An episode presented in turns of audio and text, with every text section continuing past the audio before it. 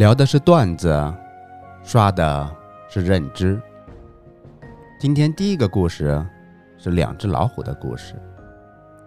一只笼养的老虎和一只野生的老虎相遇了，他们互相羡慕对方，于是决定互换一下生活环境。笼养的呢，去了森林，野生的呢，进了笼子。可是啊，没过多久，两只老虎都死了。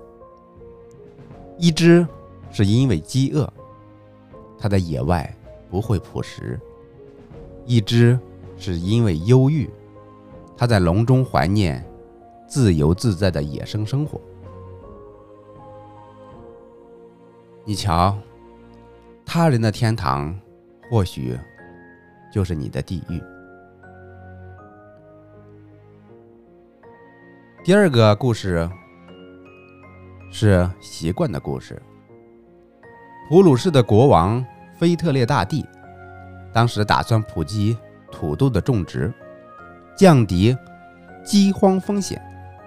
但是啊，农民认为土豆太难看，种植的意愿不强，于是他宣布土豆为皇皇室专有，民间禁食。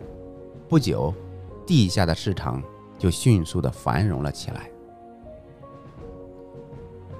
另外是土耳其凯末尔总统，当时他希望改掉女性戴面纱的陋习，但是因为面纱是伊斯兰教的宗教习俗，直接禁止可能会遭遇抵制，于是他规定妓女出门必须戴面纱。不久，就没有多少女性愿意遮面了。你瞧，制造稀缺就是创造需求，创造需求就是促使行动。最后是一碗汤。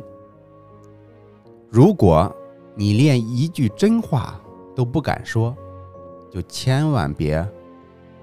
人模狗样的教育人，否则被你教出的不是奴才，就是禽兽。